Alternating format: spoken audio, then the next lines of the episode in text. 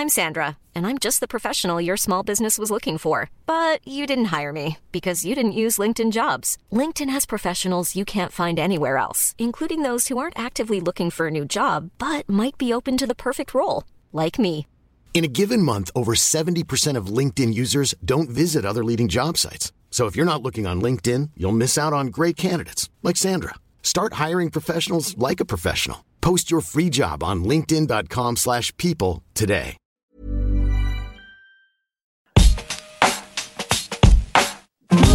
Alto Parlante, tu podcast de política.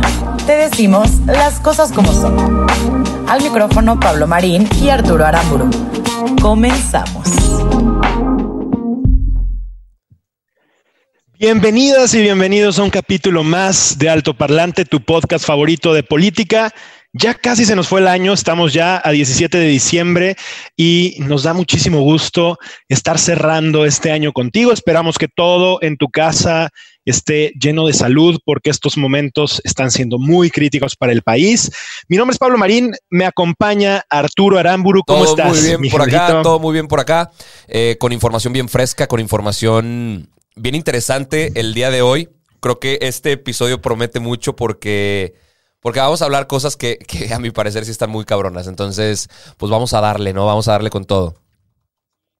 Sí, fíjate que eh, para arrancar y ligando un poco con el capítulo anterior, quisiera platicar de pues, un tema y justo, a ver, habíamos platicado algo del COVID, eh, ahora surge una historia y resulta que eh, Salinas Pliego, de quien hablamos y ya ustedes conocen y no vale la pena poner mucho más, Claro. sacó un tuit muy estúpido y que a grandes rasgos lo que decía es, yo voy a salir a mis fiestas decembrinas, a mí pues este tema no me importa, nadie está obligado, yo voy a disfrutarlo porque esta vida es para eso y hay que acomodarse a esta nueva realidad.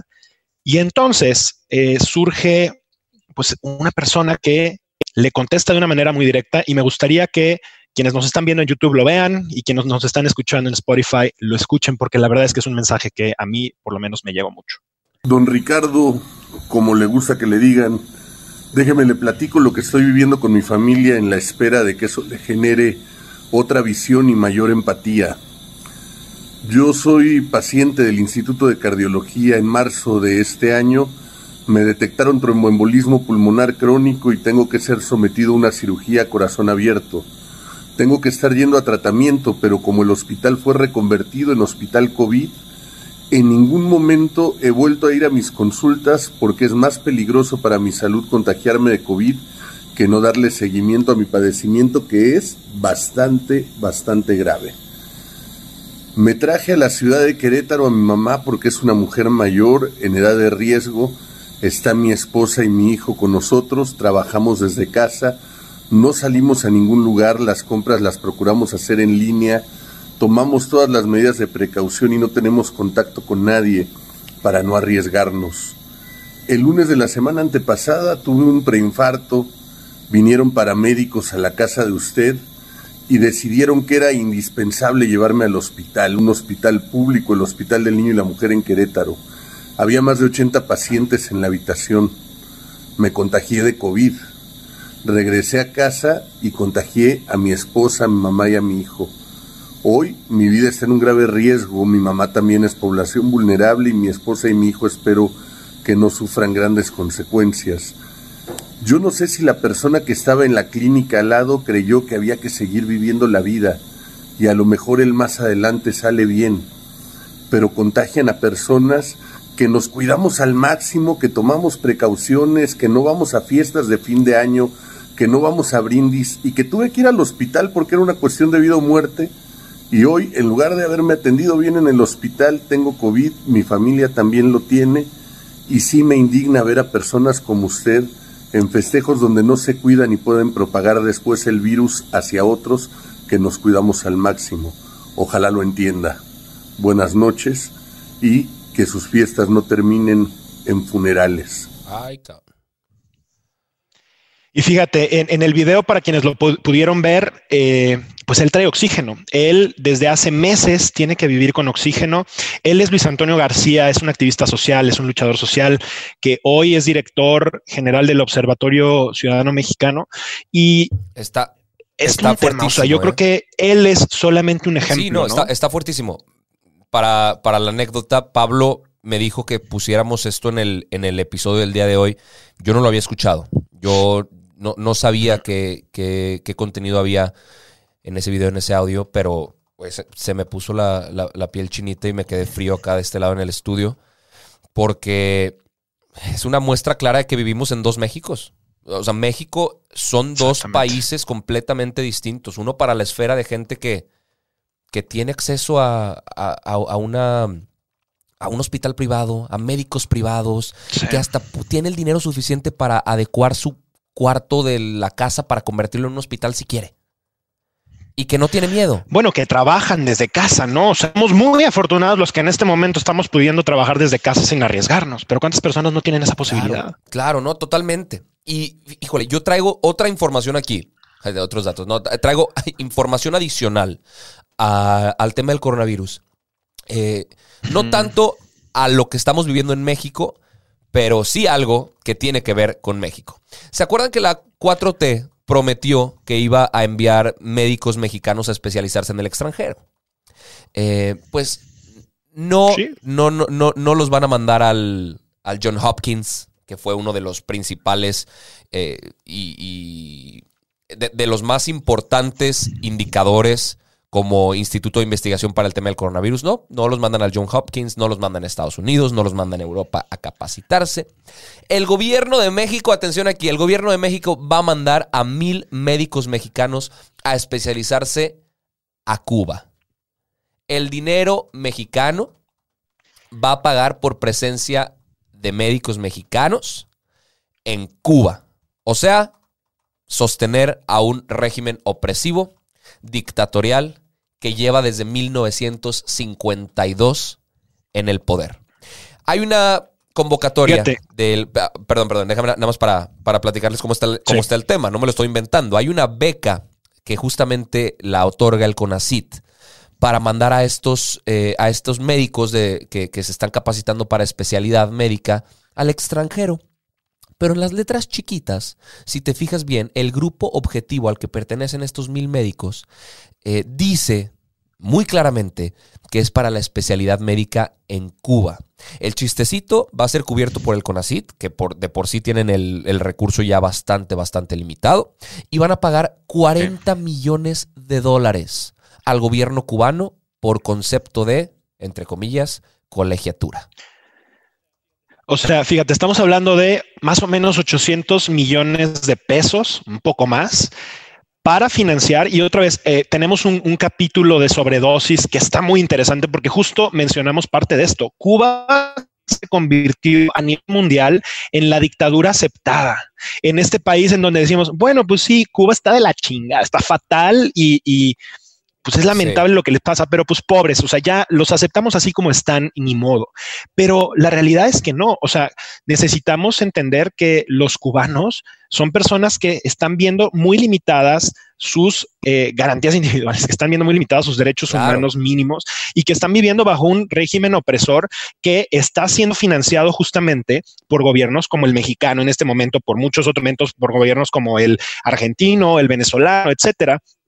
Y Claro que es de extrañar. Y, y, yo entiendo, a ver, la capacitación se necesita. En hospitales públicos en México, una de cada dos personas que ingresan al sector público se mueren. Una o sea, 50%. Si nos vamos a países como Inglaterra, estamos hablando de el orden del 7%. Claro. En México es Claro. el 50%. Oye, pero- pero- claro que se necesita capacitación. ¿estás de acuerdo Nadie que- se queja de eso, pero hay que ser decir. inteligentes con ¿Estás de acuerdo cuál. que opciones para esa capacitación habían? Y, y muy buenas. O sea, hospitales de primer Claro. nivel en países de primer nivel, con gobiernos de primer nivel, en los que pudimos haber muy cómodamente haber mandado a nuestros doctores, que definitivamente necesitan esta capacitación, pero mandarlos a un país cuyos recursos provienen únicamente de programas turísticos quizá o de movimientos de este tipo intergubernamentales que lo que lo único que logran, lo único que ocasionan es mantener vivo a un gobierno totalmente dictatorial. Sucede en Cuba opresor. Y ahorita que mencionaste el, episodio de sobredosis que tenemos, aprovechamos para mencionarlo aquí. Si ustedes en casa tienen algún amigo que se le ocurrió irse de vacaciones en algún punto a Cuba, que porque estaba muy barato, que porque estaba muy bonito, que muy pintoresco. Está muy de moda, ¿no? Las despedidas de soltero Estaba muy de moda. Pues déjenme, les digo, por si no se van a chutar o no se han chutado, y ojalá lo hagan el episodio de sobredosis, que justamente por este tipo de cosas el gobierno puede seguir teniendo ingresos, pueden seguir sobreviviendo y pueden seguir oprimiendo y pisoteando a los habitantes cubanos. Por ese tipo de cosas. ¿Por qué? Porque no tienen ninguna otra forma de, obtener sus recursos más que del extranjero.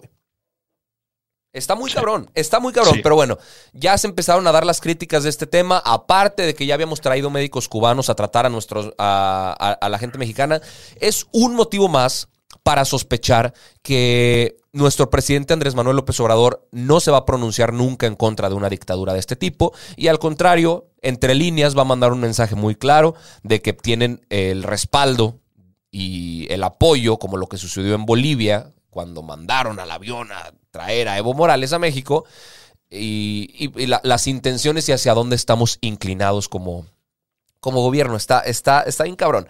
Eh, si me permites, vamos a pasar a, a un tema distinto que no es menos importante, definitivamente es grave, que apenas está agarrando vuelo, apenas estamos viendo para dónde va a ir, pero en altoparlante les tenemos la, la primicia, les tenemos la información rápida, porque justamente el día de ayer se le dio visto bueno a unas reformas de la ley de seguridad. La ley de seguridad nacional, que la intención de esta ley es defender la soberanía, la independencia de México, pero como nuestros legisladores no tienen un buen historial de tomar decisiones lógicas y apegadas a la ley o apegadas al beneficio de nuestro país, lo único que van a ocasionar, y ahorita les vamos a explicar por qué, es beneficiar a las organizaciones criminales en México. En momentos donde el sospechosismo y la conspiración está a tope porque están sucediendo muchas cosas en muy poco tiempo. A ver, esta ley, estas reformas de ley, las pasaron express. O sea, como que tenían una prisa ridícula en hacerlo antes de que terminara su, su periodo de sesión. Y, les explicamos muy digerido qué es lo que, lo que reformaron. Incluyeron nuevos controles dentro de la ley para la presencia de agentes extranjeros en el país. Pablo y yo ya lo hemos hablado en muchos momentos. En México tenemos la presencia de agentes de la DEA, agentes del FBI, agentes de la CIA. ¿Haciendo qué? Haciendo labores de inteligencia. O sea, investigan a los grupos delictivos para ver cómo están operando y cómo pueden truncar su operación. ¿Se acordarán? Y, si, si ustedes se acuerdan, justo muchos de los operativos que en los que se han capturado a capos han sido justamente porque en buena medida, y quiero decir en buena medida, 95% de la información de inteligencia se genera en Estados Unidos. O sea, desafortunadamente nosotros no tenemos elementos para hacer labores de investigación ni en tecnología, ni en gestión táctica, ni, o sea, de alguna manera, no estoy queriendo decir con esto que los necesitamos, pero dependemos, hoy sí dependemos de ellos para ese tipo de cosas que evidentemente el Estado está más que Claro, y justo esto sucede como, pues, pues, como una represalia frente a la aprehensión del general Cienfuegos, que lo, lo, platicamos el mes pasado. Lo agarran en California y, y el gobierno mexicano no estaba ni enterado. El gobierno mexicano alegó que no se actuó de la mejor forma bilateral y cooperativa entre Estados Unidos y México para hacer la detención de o la captura del general Cienfuegos, piden su regreso a México y ¿qué pasa? Absolutamente nada. No lo van a tocar, no van a hacer absolutamente nada y, y esto algunos sospechan que es como un, un revés, una cachetada de vuelta de decirles, señores, dejen de hacer intervención en México a través de sus agentes de investigación. Ahora lo que les están haciendo es obligarlos a compartir información sobre las investigaciones, les prohíbe hacer detenciones, les exige solicitar autorización para portar armas y les quita por completo la inmunidad judicial. A cualquier agente que no cumpla esta nueva ley, lo mandan de regreso a su país de inmediato y a toda la organización que representa en nuestro, en nuestro país. Entonces, si alguno de la DEA, si alguno del FBI, si alguno de la CIA incurre en algo así, toda la CIA, todo el FBI, toda la DEA se van para Estados Unidos. Ahora, estas reformas no tienen un, un, objetivo eh, pues eh, externalizado, porque no, no dijeron esto es para los agentes norteamericanos, dijeron es para cualquier agente extranjero que pueda pisar solo mexicano, pero es muy obvio, ¿no? Es, muy claro para quién va todo esto. Mira, yo creo que aquí otra vez hay que leer entre líneas, porque en la política justamente hay que, hay que empezar a pensar mal para que nos le podamos llegar a la verdad. Y yo lo, que veo más delicado de esto, no solamente eh, en esa obviedad que dices, o sea, es muy claro cómo están queriendo quebrar parte de los tratados y parte de las cosas que quieren y, de alguna manera, como Andrés, siempre, Andrés Manuel siempre dice, ¿no? Eh, queremos tener esta soberanía como país. Pues es una soberanía, sí, pero dependemos en, muy buena medida de, ellos. Ojalá no dependiéramos, ojalá fuéramos autosuficientes, ojalá tuviéramos inteligencia propia, ojalá tuviéramos instituciones suficientemente fuertes y robustas como para no necesitar de ellos, pero la realidad es que no. Ahora, lo que a mí más miedo me da y cuando justo ayer veía algunas eh, impresiones de especialistas, decían es que, mira, Estados Unidos eh, no, es, no, no, lleva 5 o 10 años haciendo esto en México, lleva muchísimos más años y tiene redes impresionantes. Y el riesgo aquí más fuerte, lo más riesgoso de, de, este asunto, no es si el gobierno mexicano quiere sacarlos, pues que lo saque.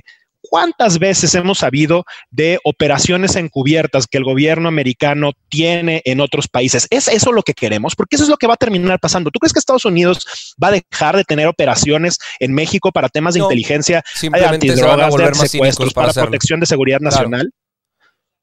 O sea, obviamente Estados Unidos va a mantener sus intereses puestos y la única diferencia va a ser que ahora va a meter agentes de la DEA, de la CIA, del FBI completamente encubiertos sin avisarle al gobierno. Va a seguir haciendo sus operaciones y ahora las va a poder hacer mucho más en serio y además con una ruptura y sin ningún tipo de vinculación y ahora sí el gobierno mexicano no va a tener ni idea de lo que están haciendo. A mí me parece grave, a mí me parece poco calculador, además seguramente de eso también vas, vas a hablar. La forma en la que se votó esta, esta reforma, o sea, terminó siendo a quemarropa sin intenciones de comprenderla sin invitar a expertos a que se sentaran a la mesa. Y esa parte a mí me parece muy delicada, la hemos platicado aquí en otras ocasiones. La forma en la que los diputados aprueban este tipo de cosas, como se tuvo que frenar la parte de Banjico, por ejemplo, que afortunadamente ahorita, y esto también no lo habíamos dicho, pero se terminó frenando de última hora y se va a discutir hasta febrero, es una maravilla y qué bueno, ojalá que no nos terminen metiendo gol un 14 de febrero, una cosa así. este, pero la, la realidad es que la forma en la que los diputados están tomando decisiones termina siendo más como a ver hacia dónde sopla el viento, más que en realidad invitando a los expertos a la mesa que se sienten a poner su punto de vista y considerar eso para claro. construir una mejor legislación, para construir un mejor país, para estar mejores protegidos. Sí, tú lo mencionaste hemos tenido casos de éxito de detención de capos y narcotraficantes gracias a esta información. Al Chapo Guzmán se le detuvo dos veces gracias a información de inteligencia que compartió Estados Unidos con México. Nada más para que se hagan una idea. Bueno, pues porque está en Estados nada Unidos. Más para que se hagan una idea. El aprobar este tipo de cosas, lo único que hacen es desaparecer la cooperación bilateral justo en el momento donde va a haber un gobierno entrante y donde se tienen que construir lazos de cooperación, lazos de, muchísimo apoyo entre ambos países para terminar con este cáncer que tenemos en nuestro país y en la zona latinoamericana, que es el narcotráfico. A mí lo que me parece muy sospechoso, a mí, y piensa mal y acertarás, ya lo hemos dicho, hemos visto varias cosas consecutivas que nos muestran una imagen. Hagamos un poco de zoom out, vámonos un pasito para atrás, veamos el panorama completo desde arriba. A ver, fin de la lucha contra el narco. ¿no? El perdón a los narcotraficantes que desde campaña Andrés Manuel decía. Liberación de Ovidio, el hijo del Chapo, cuando ya lo habían capturado. Y, qué bueno que lo dices así, es liberación, o sea, se le había capturado con información de inteligencia y el presidente reconoció en una mañanera, yo di la autorización de que se liberara delito. Exacto. O sea, de arranque por eso tendrá que ser enjuiciado cuando pierda el fuego. Vámonos por una tercera, desaparecen los penales federales. Una cuarta, el saludo en el que agarraron a Andrés Manuel con la mamá del Chapo. Una quinta, el regreso. El día del cumpleaños de Ovidio Exacto. Guzmán, el hijo Exacto. del Chapo, porque ese día estuvo justamente en la ciudad del Chapo, que por cierto es la ciudad que más ha visitado Sí, en todo sí, el sí. país. Y que les Dato han dado cultural. recursos federales fuertes ¿eh? para infraestructura por allá. Al por. Regresan al general Cienfuegos, ya no sé ni en cuál voy, en la sexta, séptima. Intentan hacer la modificación de la ley del Banco de México. Octava, rompen la cooperación con la DEA y con las instituciones de inteligencias, eh, inteligencia americanas. Si esto no nos hace sospechar, por lo menos, o darnos una idea de cuáles son las intenciones, por dónde va la cosa, o Ojalá esto solo sea una mera coincidencia de que estén sucediendo este tipo de cosas tan bien alineadas y tan bien estratégicamente pensadas y que al final no termine por ser un plan maquiavélico que realmente tengan por allá. Eh, esto en Estados Unidos les tiene que estar dando risa de lo estúpidos que estamos siendo en México. Sí, porque fíjate, además, ahorita yo me ponía a investigar hace un rato. eh, esto no es que Arturo y yo seamos unos vendepatrias y entonces estemos diciendo, no, es que hay que ponerle todo a los gringos. No, es que simplemente cuando estamos hablando de pesos y centavos, de dólares y pesos, la cantidad de dinero que los gringos ¿no? le están dando a temas como seguridad nacional, te vas a reír. O sea, ellos le aportan, o sea, le, le destinan 51.700 millones de dólares, ¿ok? 51.700 millones de dólares al tema de seguridad nacional. México, ¿sabes cuántos se dedica? 113.877 millones, pero de pesos. Claro. Estamos hablando de un presupuesto infinitamente menor, en donde obviamente eso deja características muy por debajo para hacer labores de inteligencia, muy por debajo para hacer cualquier eh, te- tema de, de investigación, muy por debajo incluso para operar. Sí se necesita, sí, sí se necesita. Hay que buscar esquemas, hay que buscar controles, hay que buscar cómo proteger. Sí, seguro, seguramente que sí hay muchas formas en las que podemos proteger los intereses del país, pero pensar que con este tipo de medidas eh, tan radicales vamos a tener buenos Es resultados. absurdo, yo es absurdo completamente. Y algunos dirán, Arturo y Pablo en altoparlante son unos güeyes que siempre le tiran a la, a la cuarta transformación, pero la cuarta transformación es un movimiento enorme, entonces seguramente esta ley vino de alguno de sus senadores, alguno de sus legisladores que no pertenecen al grupo de Andrés Manuel. Esta iniciativa vino justamente del Poder Ejecutivo. O sea, esta iniciativa la promovió Andrés Manuel directamente y la mandó a las cámaras para que se analizaran y se aceptaran este- estas reformas. Justamente en el momento, y es otra de las cosas que le agregamos a la, a la ecuación, Marta Bárcena renuncia a la embajada de México en Estados Unidos. Que, que por cierto, Exacto. fíjate este dato que encontré, ella es tía política de Beatriz Gutiérrez Müller, la, la esposa de Ah, mira. Manuel. Todo se, todo se queda en familia. Pero estaba ahí desde, desde antes, ¿no? Sí, o- no, o sí, la sí, sí. nombró O sea, Manuel. ella tiene una trayectoria larguísima en, en- temas diplomáticos. Eh, ella emanó del, del Instituto Matías Romero, que es esta escuela en donde forman a, a- a- los diplomáticos mexicanos, que tiene muchísimo prestigio y demás.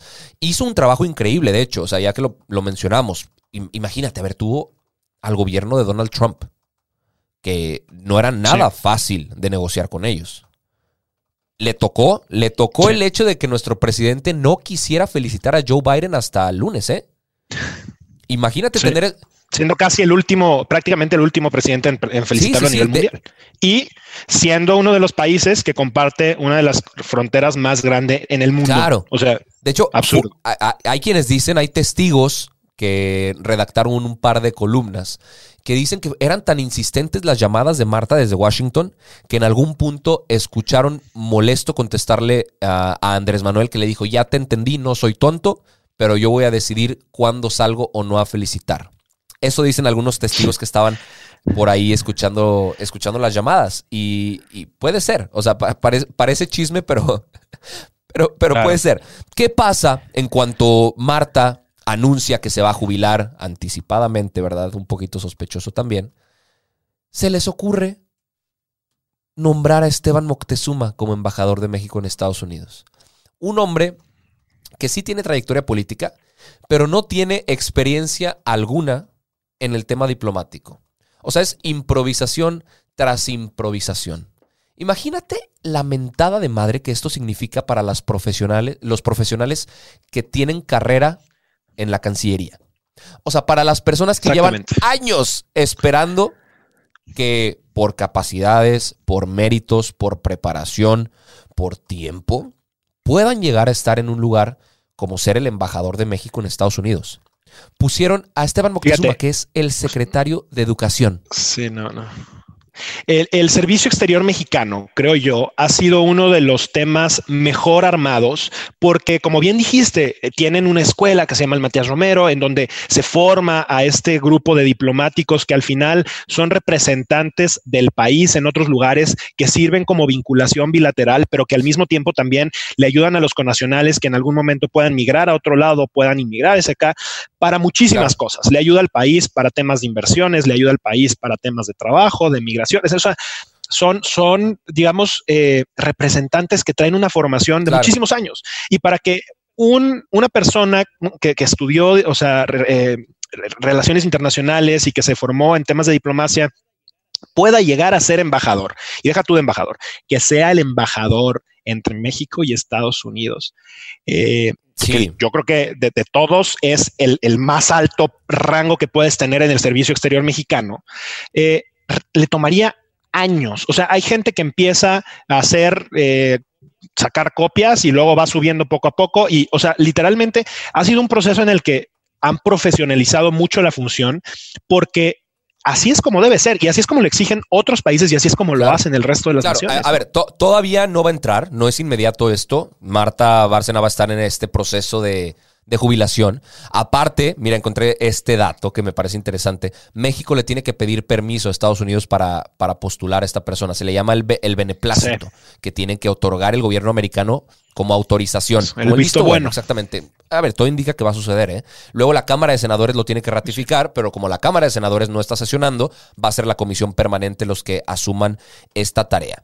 Ahora, para quienes no conocen a Esteban Moctezuma ni su trayectoria, el señor del 2002 al 2018 fue nada más y nada menos que el presidente ejecutivo de Fundación Azteca. Esta fundación perteneciente al grupo Salinas Pliego. Ya tuvo por ahí un resbalón, porque uno de sus principales proyectos, uno de sus principales proyectos cuando fue el presidente de esta fundación, fue promover las orquestas infantiles. Orquestas infantiles que se vieron envueltas, la intención parece buena, ¿verdad? Y, padrísimo que, los niños puedan alejarse de las drogas y, de, las pandillas para meterse a temas de, instrumentos, de música, de cultura y de, arte. Pero se vieron envueltos en corrupción. Se vieron envueltos en escándalos durante la formación de estas orquestas infantiles. Se vieron envueltos en temas hasta incluso de sobornos a legisladores para que aceptaran ciertas eh, reformas para que dieran pie a, que se les otorgara recursos a las orquestas infantiles. Incluso cuando Esteban Moctezuma ya era el secretario de Educación Pública, absorbieron costos de estas orquestas infantiles pertenecientes a la organización del cual él era presidente. Entonces, pues designar a Esteban Moctezuma como embajador entre Estados Unidos es como, es como abrir un Electra, güey, en Washington. O sea, es, implementar una oficina de Salinas Pliego en Estados Unidos, güey.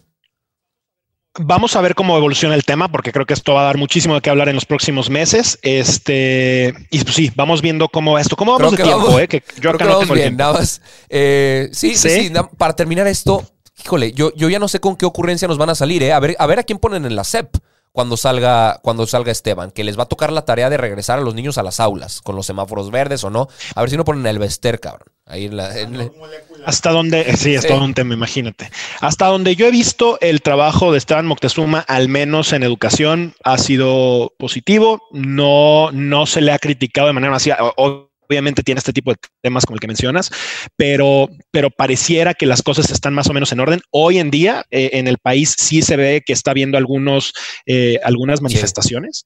Eh, por los aguinaldos. Específicamente por maestros que, quieren, que están diciendo que no se les están pagando los aguinaldos completos. Ojalá que sea un tema que se resuelva porque al final nuestros profesores, nuestros maestros necesitan también y son puestos requeridos que a pesar de que están pasando por condiciones bien difíciles por la pandemia y se las están teniendo que arreglar como puedan, eh, pues al final son personas que ahí necesitamos y que van a formar a las futuras generaciones. ¿no? Pero pues sí, vamos a ver cómo. Oye, ahorita me, fijé en el, tiempo y si ya llevamos media hora de programa, mamón. ¿Cómo crees?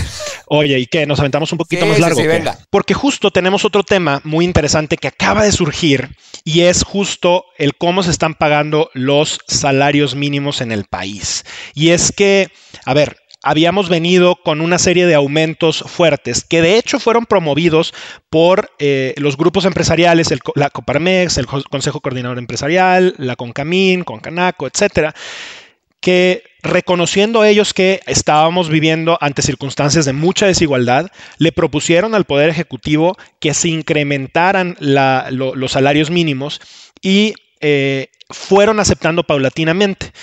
Ha sido muy interesante porque si, si tú ves las comparativas de los países de la OCDE, de Estados Unidos, de la Unión Europea, de México, con cómo se pagan tanto los accionistas, que son los dueños de las empresas, como a los empleados, la diferencia es abismal. Sí. O sea, por ejemplo, en México el pago de accionistas es de 65.8%, mientras que el pago a los empleados es el de 33.1%.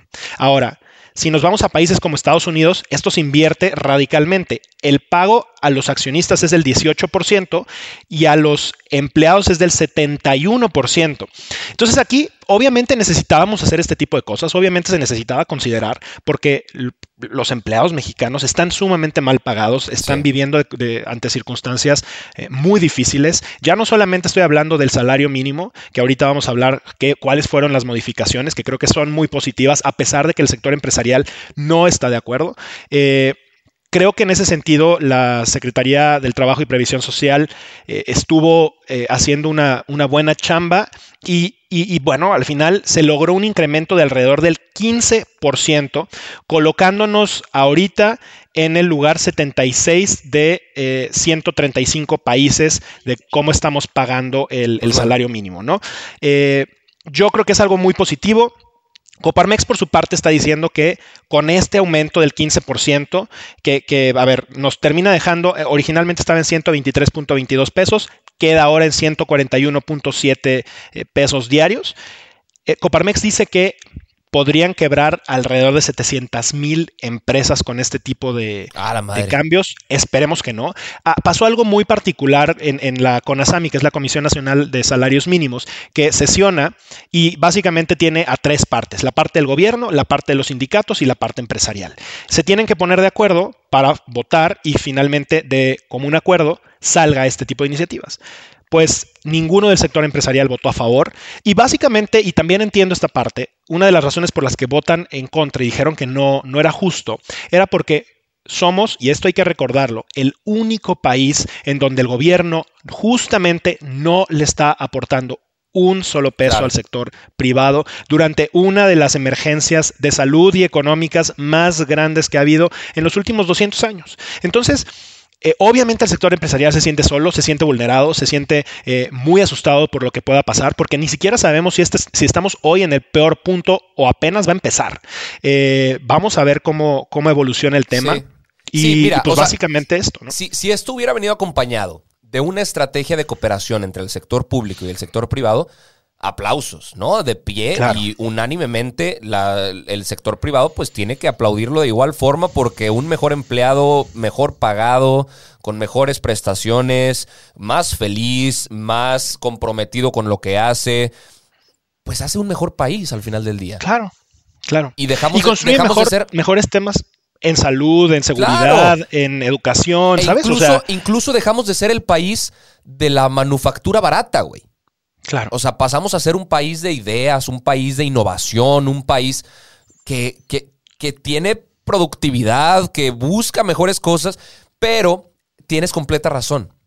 Hacer este tipo de cosas y aparte decirle, te estoy abandonando, sector privado, porque te obligo a pagar más, te obligo a no poder despedir, pero, pero además no te apoyo en absolutamente nada, Sí. pues los están desahuciando para que se desangren y mueran, güey. Sí. Y, y, a ver, veamos el panorama general. Y justo antes de empezar, Arturo y yo platicábamos, ¿no? Al país se le tiene que evaluar no por las personas que están a cargo, sino por las cosas, las decisiones que están tomando alrededor. Y tenemos que empezar a ver, a ver, cómo estamos en cada una de las categorías. Si nos vamos, por ejemplo, a temas de seguridad, ¿estamos mejor o estamos peor? Creo que estamos mucho peor y la cantidad de muertos está en aumento. Nos podemos ir a temas de empleo, la cantidad de, empleos que se tuvieron que perder y las condiciones, cómo están yéndose a, constantes mucho más precarias, ¿no? Eh, si nos vamos a temas de salud, bueno, no se diga.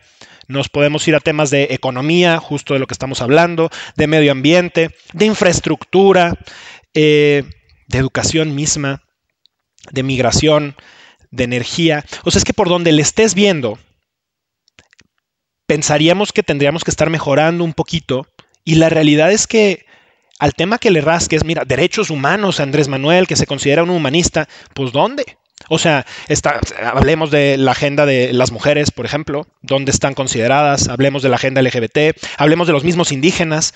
O sea, cuando ya te pones a hablar de este tipo de cosas y luego te vas a investigación y desarrollo, cultura, o sea, ¿dónde están las acciones que nos ayuden a construir justo este mejor gobierno, no? Claro. Estoy completamente de acuerdo. Completamente de acuerdo. Y así estamos cerrando el año. Con, con este panorama que, que parece, parece muy deprimente, ¿verdad? Ahí en casa no queremos que se queden con la idea de que todo está mal. Eh, hay, cosas, hay cosas que podemos rescatar como, no, mexicanos. Y, justamente le das el clavo. O sea, el mencionar cada uno de estos temas es que lo que queremos es que ustedes en casa tomen uno de estos temas. O sea, si a ti te apasiona el tema del turismo, si a ti te apasiona el tema LGBT, de derechos para las mujeres, si te, apasiona el tema de educación, de salud, lo adoptes. Lo adoptes y lo asumas como una de tus causas. Y como una de tus causas, te acerques a exigirle mucho más al gobierno. El gobierno está aquí para responderle a los ciudadanos. Son tus empleados. Tú le estás pagando con los impuestos que durante muchísimos años has estado ganando. Asegúrate de que estén haciendo su chamba y, hagámonos responsables, hagámonos corresponsables y hagamos equipo con lo que podamos y con lo que no, sigamos nosotros abriendo brecha porque creo que este país necesita más personas que abran brecha, ¿no? Ya lo dijiste, lo dijiste bien. Ahí en casa espero hayan tomado nota de este cierre del episodio porque, porque me parece bien importante lo que acabas de mencionar. Por nuestra parte, es todo, me parece. Sí, es, todo. Eh, nos vemos como todos los lunes y todos los jueves con más alto parlante. Si este episodio te gustó, si encontraste información que te sirvió, por favor compártela con tus primos, con tus vecinos, con los que quieras. Taguéanos en redes sociales, por favor, porque por ahí también estamos eh, viéndonos y mensajeándonos y lo que sea. Nos vemos el próximo lunes con más información. Esto fue Alto Parlante, tu podcast favorito de política. Chao. Esto es todo por hoy, pero sin llorar. Estaremos de vuelta cada lunes y jueves en todas las plataformas. Si crees que alguien necesita entender las cosas como son, compártele este capítulo. Nos vemos. A lot can happen in three years, like a chatbot may be your new best friend. But what won't change? Needing health insurance. United Healthcare Tri Term Medical Plans, underwritten by Golden Rule Insurance Company, offer flexible, budget friendly coverage that lasts nearly three years in some states. Learn more at uh1.com.